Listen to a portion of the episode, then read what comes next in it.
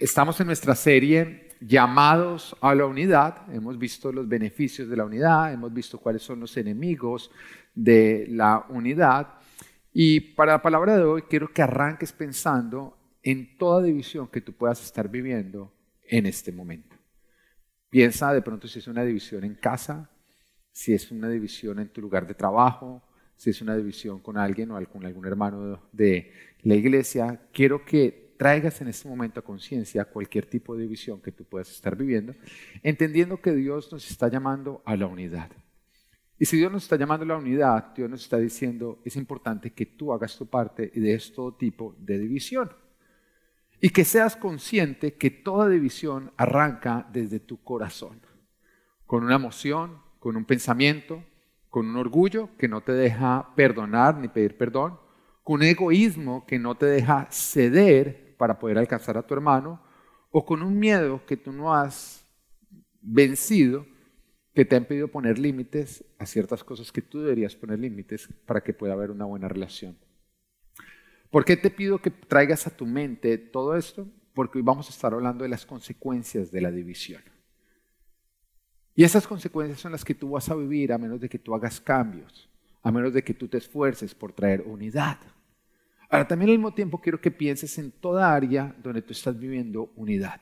Porque de pronto tú dices, no, en la casa estamos súper unidos, con mis, compañeros de la iglesia súper unidos, todo súper lindo. Bueno, quiero que pienses, porque una vez que tú entiendas las consecuencias de toda división, también vas a comprender que el diablo quiere dividir donde hay unidad, que es blanco del enemigo. Y de esa manera, cuando te vengan pensamientos o sentimientos tú puedas identificar que es el diablo el que está detrás de todo eso, tratando de traer destrucción a lo que Dios quiere edificar. Amén. Entonces, en el día de hoy vamos a estar hablando consecuencias de la falta de unidad. Consecuencia número uno, de una vez entremos a la palabra.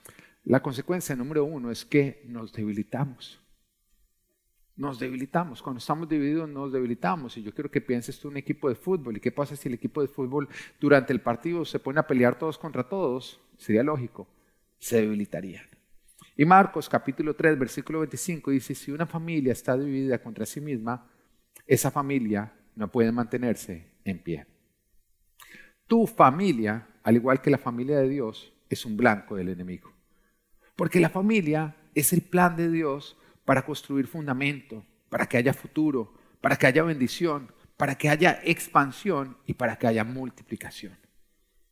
Y por eso la fortaleza de la iglesia arranca desde cada una de nuestras casas.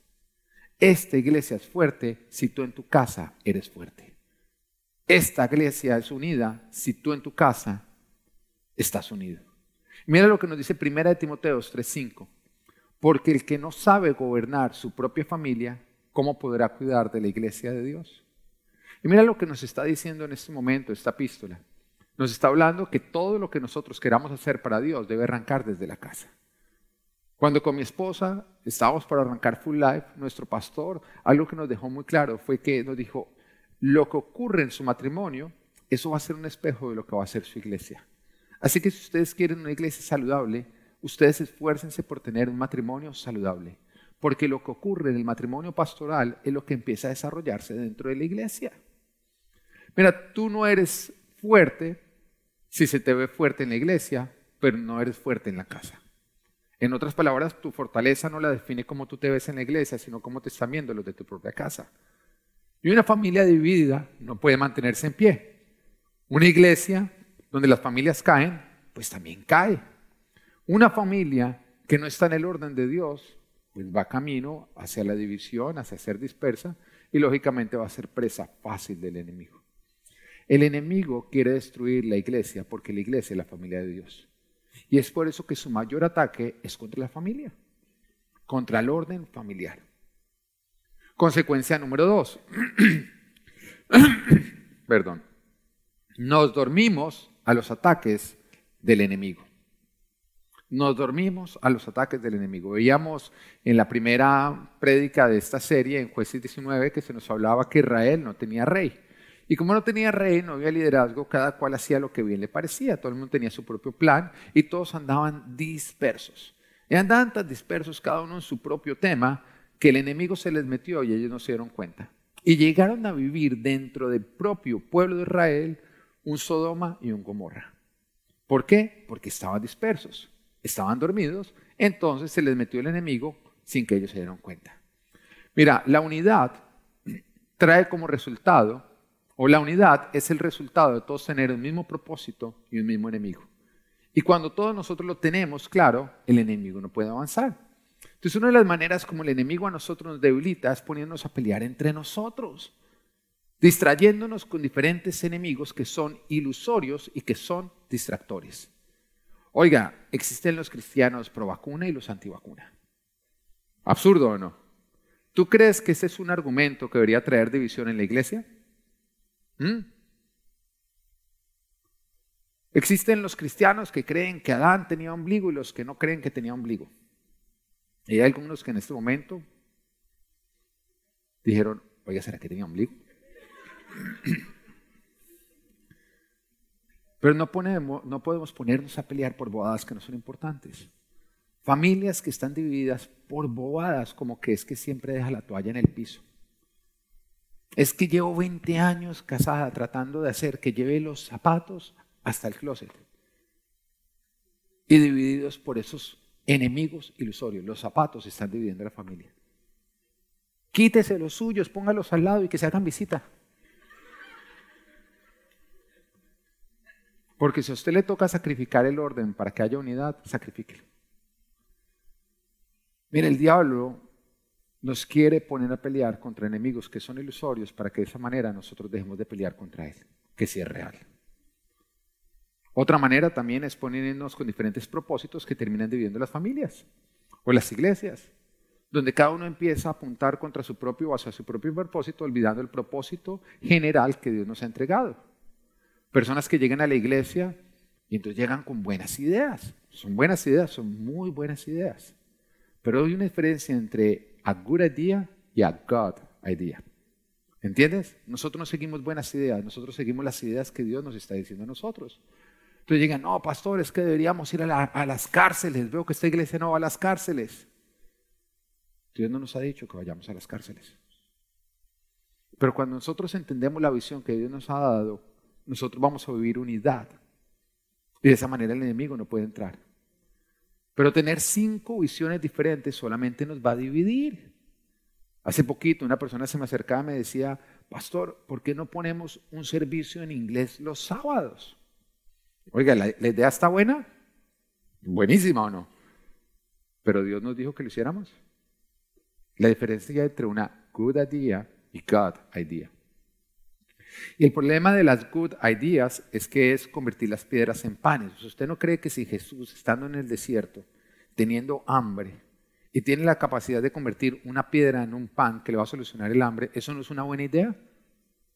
Sí, pero venía del Padre. Y es ahí donde Jesús empieza a diferenciar, a decir, mira, yo no hago las buenas ideas, yo busco la voluntad del Padre. El enemigo nos desorienta y nos desvía de la visión que Dios nos ha dado por medio de ponernos a seguir buenas ideas que Dios nos ha dicho que nosotros sigamos.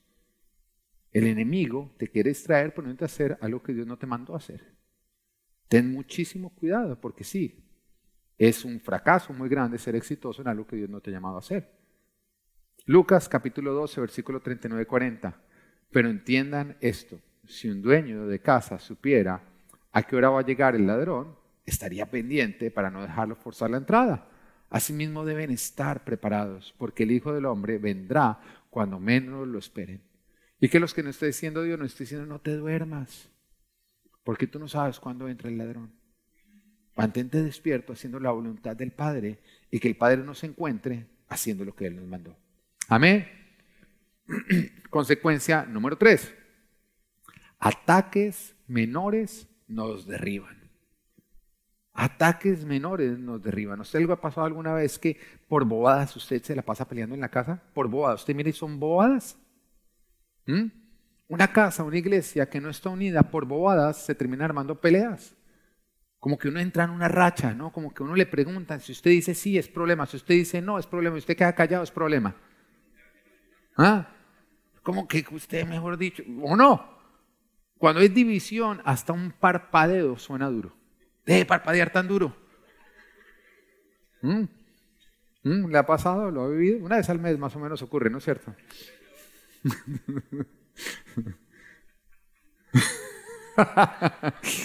Hans entendió el chiste tarde. Bueno, eh, nosotros esperamos acá, con tal de que haya unidad, nos esperamos los unos a los otros. Por otro lado, una familia, una iglesia unida, ni el mayor de los ataques va a poder contra ella. Deuteronomio capítulo 28, versículos 6 y 7 dice, bendito serás en el hogar y bendito en el camino. El Señor te concederá la victoria sobre tus enemigos. Avanzarán contra ti en perfecta formación, pero irán en desbandada. Qué bonito esto, porque nos está diciendo que cuando nosotros estamos unidos y estamos en perfecta formación, de acuerdo a lo que Dios nos ha dicho, aunque el enemigo venga con tremenda artillería, con el mejor dicho, mejor de sus ataques, no va a poder entrar. Así que no te preocupe lo grande que es el ataque del enemigo que viene contra ti. Preocúpate por si tú estás viviendo unidad para de esa manera defenderte contra el enemigo.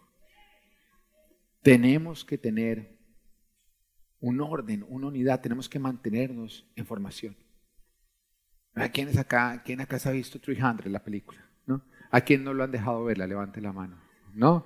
Oiga, tremenda película, uno le ve, yo me acuerdo que cuando yo vi al cine uno se emociona tanto que uno está mejor yo que se levanta a dar patas por el lado porque como que le entra a uno, ¿no? Y además es apasionante porque es una película que es basada en la vida real, donde un grupo de 300 logran contener un ejército muchísimo mayor a ellos por un largo tiempo. Y todo es basado en la vida real, pero ¿cuál fue el éxito militar de este grupo de espartanos? La formación en falange el tipo de formación que ellos tenían, donde ellos se formaban en hileras de hombres que, que avanzaban hacia el enemigo, haciendo un frente completamente sólido por medio de sus escudos y de sus lanzas. Ahora, si la primera fila no era sólida, entonces la falange fallaba completamente y caía. Estamos hablando que si uno solo en todo lo que era la línea bajaba la guardia y abría un campo, en ese momento se desbarataba completamente la falange. ¿Por qué? Porque ellos venían en una perfecta formación. Si alguno caía al frente, los de atrás tropezaban contra ellos y ese era el fin. Así que el éxito estaba en que los que estaban al frente hicieran una formación completamente sólida sin permitir que el enemigo tuviera ningún campo por donde entrar. Así que constantemente tenían que estar cubriendo los huecos. Cada soldado tenía que cubrir con su escudo a su compañero. La más mínima división significaba la muerte de todos. Pero ¿qué nos dice todo esto? Que tu casa en nuestra iglesia tiene que marchar con un frente sólido. Que se alcanza cubriéndonos los unos a los otros, amándonos los unos a los otros, cuidándonos los unos a los otros.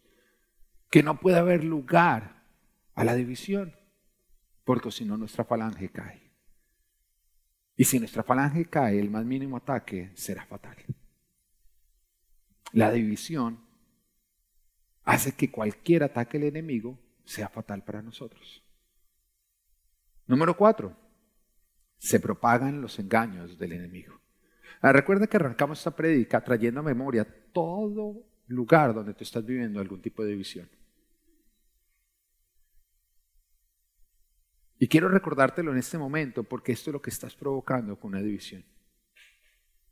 Y de pronto por orgullo, por egoísmo, tú no estás poniendo fin a una división que deberías poner fin y mira todo lo que el enemigo está avanzando. Consecuencia número cuatro. Se propagan los engaños del enemigo. Se propagan los engaños del enemigo. Ahora, ¿qué es un engaño? Es una mentira que la gente cree que es verdad. En otras palabras, la persona engañada no sabe que está creyendo una mentira como si fuera verdad, porque está engañada. Para él es verdad, a pesar de que está creyendo una mentira. Jesús se presentó como el camino, la verdad y la vida.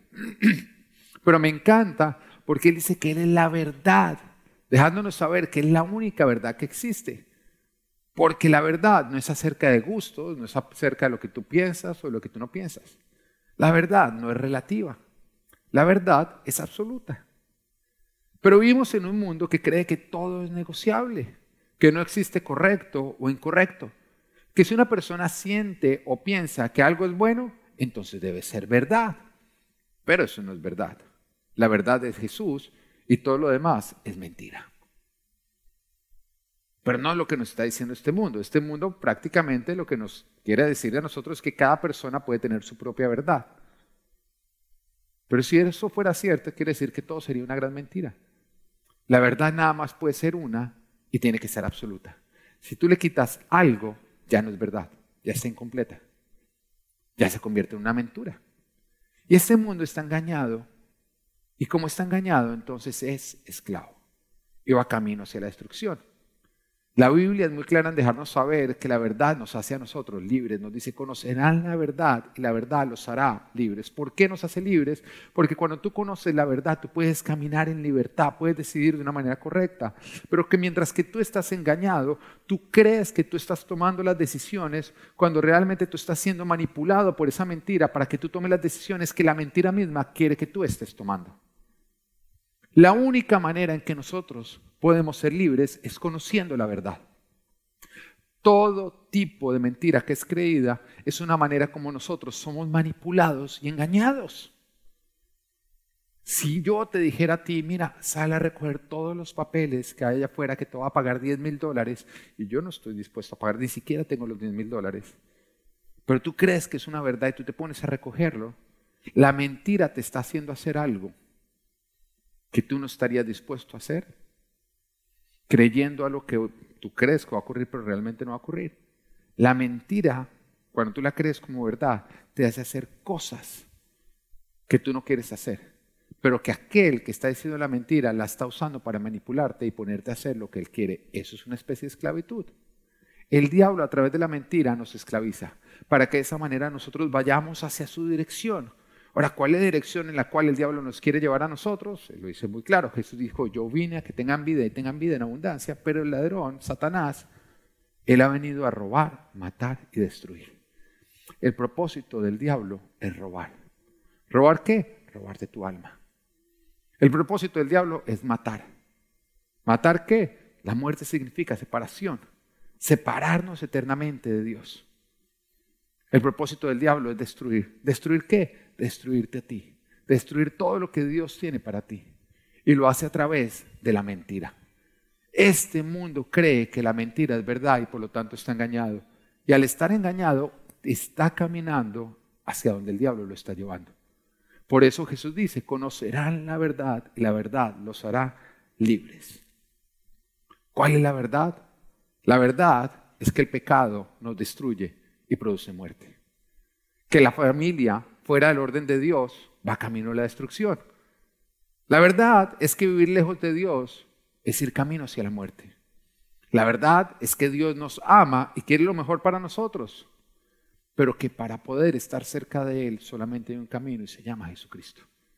Esa es la verdad y es la única verdad. Y yo quiero que entiendas que la única manera en que tú puedes llegar al Padre se llama Jesucristo.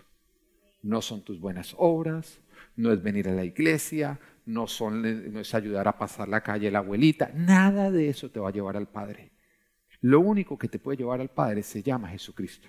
Y entiéndelo porque hay muchos que creen que cualquier religión, si uno la practica bien y uno, es buen, uno se comporta bien, lo va a llevar al cielo. Y eso es una mentira. Es una mentira que Satanás quiere que creas como verdad, porque esa manera va a evitar que tú puedas vivir el llegar a reunirte nuevamente con tu Padre Celestial. La verdad es que Jesús es el único camino. Pero a pesar de esta verdad, el mundo va camino a la destrucción. Y por eso está alterando el orden familiar, por eso ha prostituido el sexo, por eso está enamorado del dinero, por eso propaga el consumo de las drogas, del alcohol y de todo lo que destruye, por eso propaga ideales como el socialismo, como si fuera la solución del mundo, cuando es un movimiento 100% satánico que ha destruido naciones y que va a seguir destruyendo a otras. ¿Por qué? Porque el mundo está engañado. Y como está engañado, es esclavo del diablo. Mira, cuando uno ve hacia dónde se dirige el mundo, y tú logras ver lo que ya está provocando, uno dice, ¿por qué el mundo sigue yendo en esa dirección? ¿Por qué el mundo sigue yendo, yendo en esa dirección? Vemos lastimosamente lo que le pasó a Cuba con el comunismo y el socialismo. Y uno dice, oiga, debería ya aprender o no, debería aprenderse. Pero no, resulta que después va a Venezuela por el mismo camino, empieza a vivir la destrucción y uno dice, deberían aprender o no. Pero no, ahora México, ahora Chile, ahora Perú, y todavía hay colombianos que creen que el socialismo es la solución. Y uno dice, ¿por qué? Porque el mundo está engañado y por lo tanto es esclavo de Satanás. El mundo no escoge lo que hace. Satanás lo manipula para que escojan lo que él ya decidió y de esa manera vivan la destrucción que él tiene planeada. Satanás, a través de la mentira, quiere destruirnos. Mientras que Dios, a través de la verdad, quiere hacernos libres. Pero dice, ¿por qué el mundo está engañado? porque es esclavo del diablo. Y mira lo que nos dice Juan 17, 20, 21. No ruego solo por esto, ruego también por los que han de creer en mí, por el mensaje de ellos, para que todos sean uno. Padre, así como tú estás en mí, yo en ti, permite que ellos también estén en nosotros, para que el mundo crea que tú me has enviado. Mira lo que nos está diciendo eso, nos está diciendo que la división del cuerpo de Jesús invalida el poder de la predicación. Nosotros tenemos la verdad. Y por esa razón el Señor nos ha dicho que nosotros prediquemos, porque hay poder en la predicación del Evangelio. Y cuando predicamos el Evangelio, la gente ve la verdad y de esa manera la gente adquiere la libertad. Pero al mismo tiempo nos está diciendo la palabra que cuando la iglesia está dividida, la predicación no es efectiva que a pesar de que tenemos un mensaje que hace libre a aquel que es esclavo, ese mensaje no va a funcionar porque lo invalidamos con nuestra división. ¿Te das cuenta por qué el enemigo quiere dividir el cuerpo de Cristo? La forma en que se frenan los engaños del diablo es con la unidad de la iglesia. La forma como se alcanza a tu familiar que no es creyente es con la unidad de los que sí son creyentes. Porque cuando nosotros estamos divididos o dispersos, el diablo propaga sus mentiras. Hay muchos que quieren alcanzar a sus familiares inconversos y que ayunan y oran, pero están divididos con los que creen. Y eso está invalidando tu mensaje. Mira lo que dice la palabra, que sean uno para que el mundo crea que tú los has enviado. Enviado significa embajador. ¿Qué es un embajador? Es alguien que cuando va es como si aquel que lo enviara fuera. Mira lo que nos está diciendo esto. Nos está diciendo que nosotros fuimos enviados por Cristo. O sea que cuando nosotros llegamos a predicar de Cristo, es igual como si Cristo mismo estuviera predicando. Mira, el poder de la predicación. Mira el poder de la predicación. Y por eso el Señor dice que a los que creemos estas señales nos acompañarán.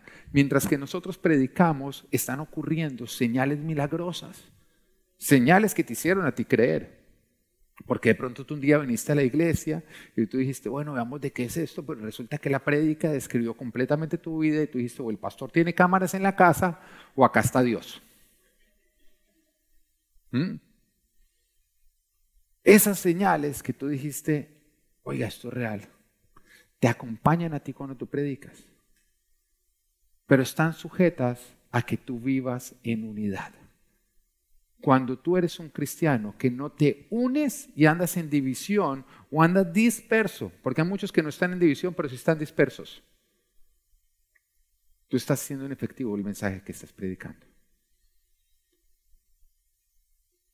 Cuando andas disperso, cuando tú andas viendo tu propia vida sin importar la dirección en la cual está yendo la iglesia donde Dios te ha puesto. La iglesia a la que tú vas los domingos es más que la iglesia a la que tú vas los domingos. Es más que eso. Hay muchos que dicen, no, yo voy a esta iglesia. Algunos que buscan una iglesia por lo cerca que le queda desde la casa. Absurdo. Absurdo. Pero cuando tú entiendes la verdad, tú entiendes que tú no escoges la iglesia, Dios escoge la iglesia donde te pone a ti. Porque la palabra de Dios dice que nosotros somos miembros de un cuerpo.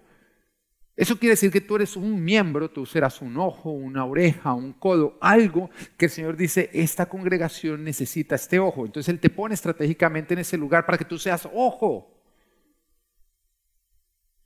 Pero ¿qué pasa cuando Él te pone para que seas ojo y resulta que tu plan personal de vida es ser oreja? No, pero yo no estoy en división, yo amo a todo el mundo. El hecho de que tú estés en rebeldía con la visión que Dios ha dado para el cuerpo te hace estar disperso y provocando una división. Y eso está invalidando el mensaje que tú estás predicando y todavía te preguntas por qué no se han convertido aquellos por los cuales tú vienes orando y a los cuales estás predicando. El andar disperso o el andar dividido hace que tu mensaje sea inefectivo.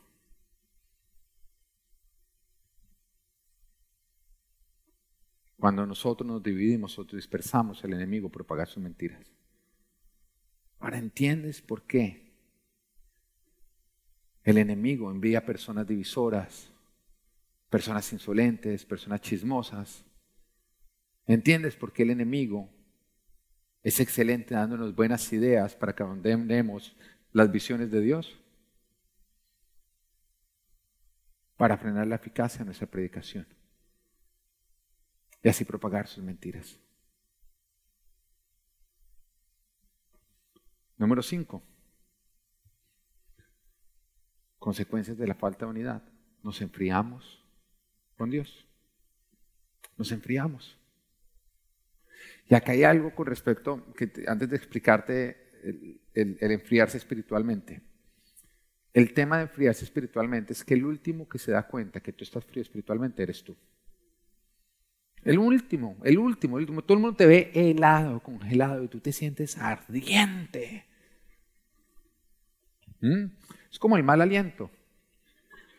Sí, todos se dan cuenta menos tú. ¿Mm? La palabra nos dice en 1 Corintios 12, versículos 2 y 13, de hecho, aunque el cuerpo es uno solo, tiene muchos miembros. Y todos los miembros, no obstante ser muchos, forman un solo cuerpo. Así sucede con Cristo. Todos fuimos bautizados por un solo espíritu para constituir un solo cuerpo. ¿Cuántos cuerpos tenemos que constituir? Uno solo. O sea, es unidad. Siempre el plan de Dios es unidad. Ya seamos judíos o gentiles, esclavos o libres, y a todos se nos dio a beber de un mismo espíritu. Mira cómo nos está presentando la palabra. Nos presenta a nosotros como un solo cuerpo. Pero al mismo tiempo está diciendo que este cuerpo está vivo por el Espíritu Santo. o sea, el cuerpo, la iglesia está muy viva por la presencia del Espíritu Santo en esa iglesia, en ese cuerpo. Cuando tú quitas la presencia del Espíritu Santo, tú tienes el cuerpo, pero lo tienes muerto. Es como un cuerpo que tú le sacas la sangre. En la sangre está la vida. Si tú le sacas la sangre a un cuerpo, por más de que el cuerpo siga ahí, está muerto. Igual ocurre con la iglesia. Somos un cuerpo y lo que a nosotros nos mantiene vivos es el estar llenos del Espíritu Santo. Pero la llenura espiritual, depende de la unidad del cuerpo. Y todo espacio, ya sea división o dispersión, impide que seamos llenos del Espíritu Santo. Es igual a un órgano que se está gangrenando porque no le llega la sangre. Aunque parezca estar unido, como no le está llegando la sangre, simplemente se empieza a pudrir.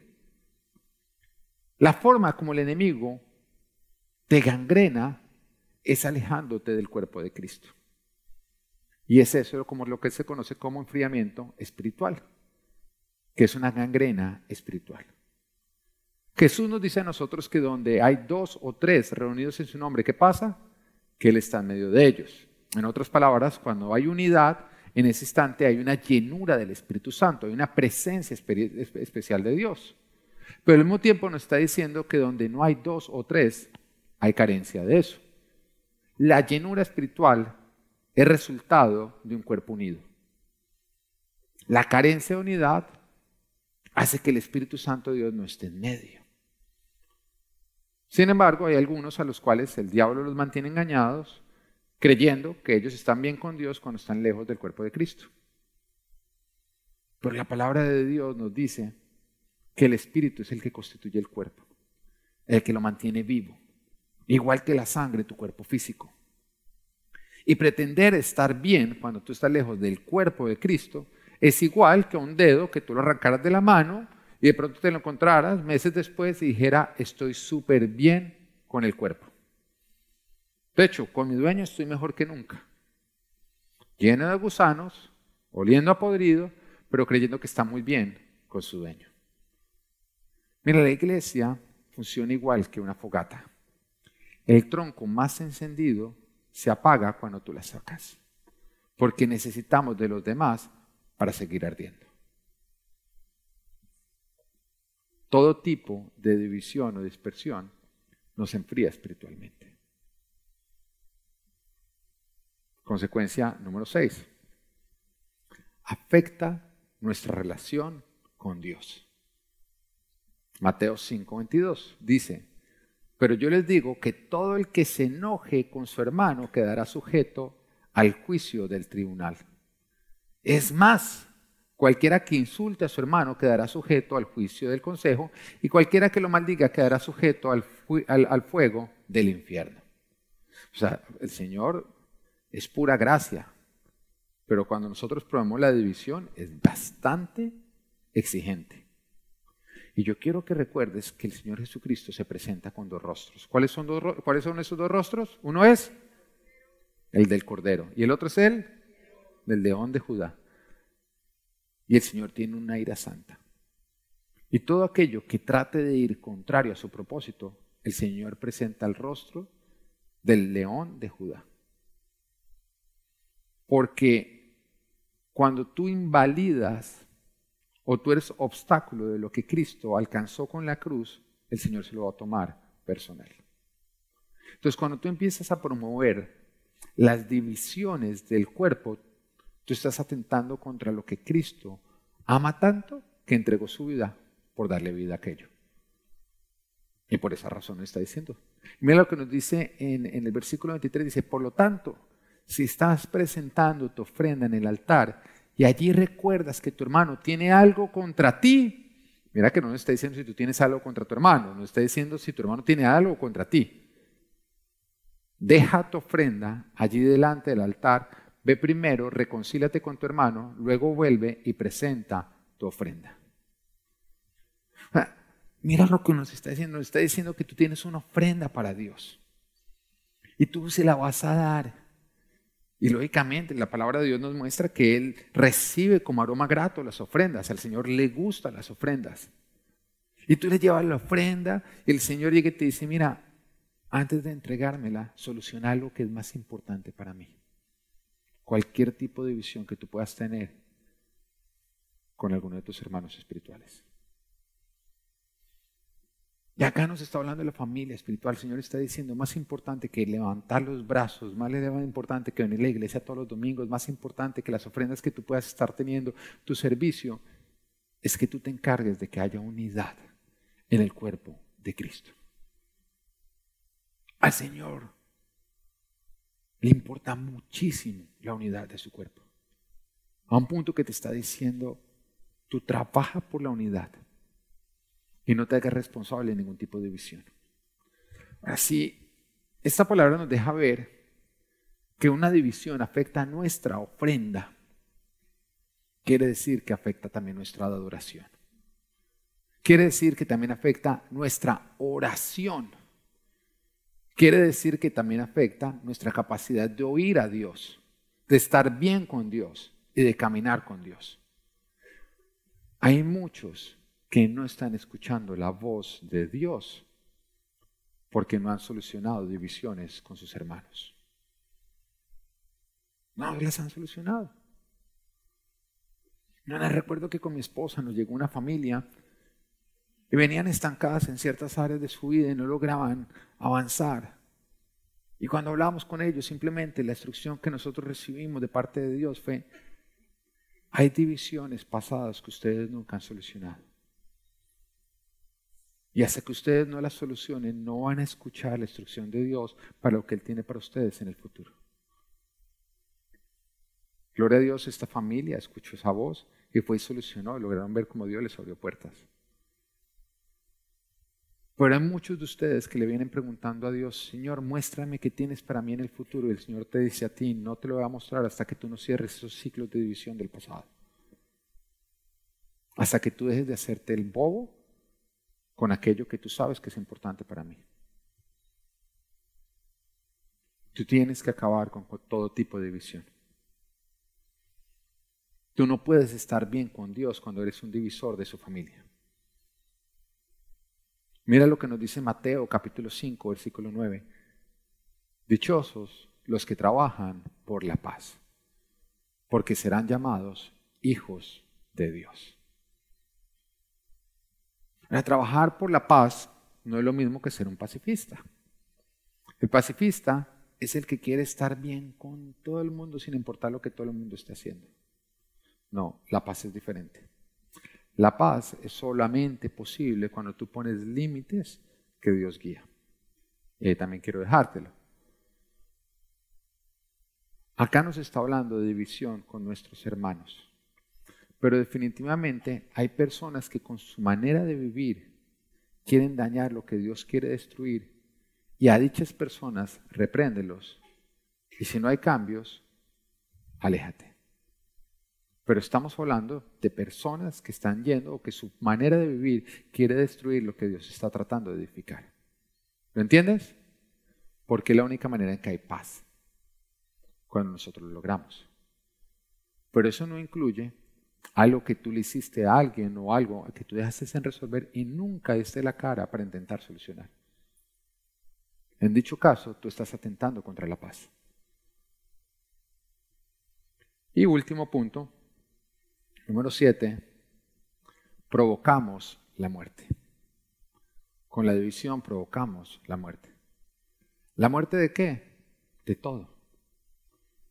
Porque la palabra vida significa unido. La palabra muerte significa separado. Nosotros estamos vivos cuando estamos unidos y estamos muertos cuando estamos separados. Por eso yo les decía hace ocho días que la palabra divorcio, que viene de dividido, es la muerte del matrimonio. Entonces, cuando tú estás con divisiones, tú estás matando lo que Dios quiere que tenga vida. Ahora, volviendo a la historia de jueces 19, que les contaba a ustedes en la primera prédica de esta serie, donde Israel andaba disperso y se les mete el enemigo, y termina ocurriendo Sodoma en medio de ellos, una de sus tribus, la tribu benjaminita, empieza a permitir que haya inmoralidad sexual, a un punto en que estas personas cogieron y violaron a la concubina de un levita durante toda la noche hasta quitarle su vida. Y todos los demás estaban defendiendo este grupo de maleantes. Y estaban viviendo todo esto justamente a causa de que se habían dispersado y el enemigo había empezado a propagar sus mentiras y habían ocurrido todo. Ahí podemos ver, en esta historia podemos ver todas las consecuencias viviéndose. Pero cuando todo eso vivió, para que esa mentira y ese engaño no se propagara por el resto de Israel, el Señor tuvo que poner en guerra al propio Israel contra una de sus tribus. A unos hermanos contra un hermano lo que casi provoca la extinción de una de sus tribus, la muerte de uno de sus hermanos. Y dice, pero Señor, ¿por qué? Porque si no ocurría esto, hubiera sido el fin de todas las once tribus. Mira, la meta final del enemigo es nuestra extinción. El enemigo no quiere robarnos lo material. El enemigo quiere robarnos nuestra alma. Y es por esa razón que el enemigo está esparciendo la mentira de que una persona bendecida es una persona que está bien económicamente. Y hay muchas personas que están bien económicamente y no se están dando cuenta de todo lo que el diablo les está robando. Pero mira lo absurdo. Este mundo así lo piensa. Cuando si yo le digo a este mundo, no esa persona es supremamente bendecida, inmediatamente ¿qué piensa? Que tiene mucho dinero o no. Y también cuando hablo de una persona que es pobre en este instante, está pensando esa persona no tiene una bendición, sino es una persona que lastimosamente vive una mala vida. Porque este mundo cree que el bienestar está en el dinero. Y el enemigo está feliz de que el mundo crea esa mentira. Porque mientras que nosotros creamos que lo valioso es el dinero, el enemigo nos va a poder robar todo lo demás que sí es valioso, pero que el mundo está descuidando a causa de que no le está dando valor. Este mundo cree que es más valioso el dinero que un matrimonio. Este mundo cree que es más valioso el dinero que una familia hermosa. Este mundo cree que es más importante el dinero que una relación. Y por eso vivimos en un mundo donde la gente está dispuesta a perder relaciones con tal de ganar dinero. Por eso vivimos en un mundo que cuando hermanos van a repartir una herencia prefieren perder su relación con su hermano pero quedarse con una tajada más grande. Por eso vivimos en un mundo donde unos padres que siguiendo su egoísmo deciden no luchar por su matrimonio sino darle fin, pero todavía dicen, vamos a ser buenos padres porque les vamos a dar todo lo que nuestros hijos necesitan económicamente, se engañen a sí mismos porque lo que más quiere tu hijo y más necesita no es tu dinero, es que tú le des un hogar. Y hogar significa hoguera, calor. Y eso ocurre cuando hay un matrimonio saludable. Recuerda cuando tú eras niño y tú veías a tus papás peleando. Eso era lo más trágico que uno podía experimentar. Porque nosotros sabíamos que lo que más queríamos era la unidad en casa. Pero el diablo nos ha engañado. Y por esa razón ha hecho que el hombre descuide lo valioso por ir tras lo ilusorio. Porque el dinero, es ilusorio. Te promete cosas que nunca te va a dar. Te hace creer que vas a vivir una estabilidad que no te va a dar. Te promete paz. Te promete soluciones. Te promete un montón de cosas que son mentiras. La meta final del enemigo no es robarnos lo material, es robarnos nuestra alma. Y desde Adán hasta hoy, el propósito del diablo es apartarnos de Dios, es provocar nuestra muerte. Todo lo que está mal en esta vida es el resultado de la muerte que entró como resultado del pecado. Y que se resume en separación del hombre con Dios. Ahora, ¿qué es el infierno? Es una separación eterna de Dios. Y la Biblia lo describe como un eterno lamento. No te podría decir, pero entonces, ¿cómo es el infierno? Bueno, quita todo lo bueno que hay en este mundo porque la Biblia también nos dice que toda buena dádiva viene de Dios. O sea, todo lo bueno que nosotros vivimos en el diario vivir proviene de Dios. Quita todo lo bueno de este mundo y deja simplemente lo malo, pero sin un límite. Porque también Dios nos ha prometido que nunca permitirá que vivamos algo más allá de lo que podemos soportar. Quítale eso. Un mal sin límite. Y eso es el infierno. Por los siglos de los siglos. Y eso es lo que quiere el enemigo para nosotros. Eso es el fin de toda división.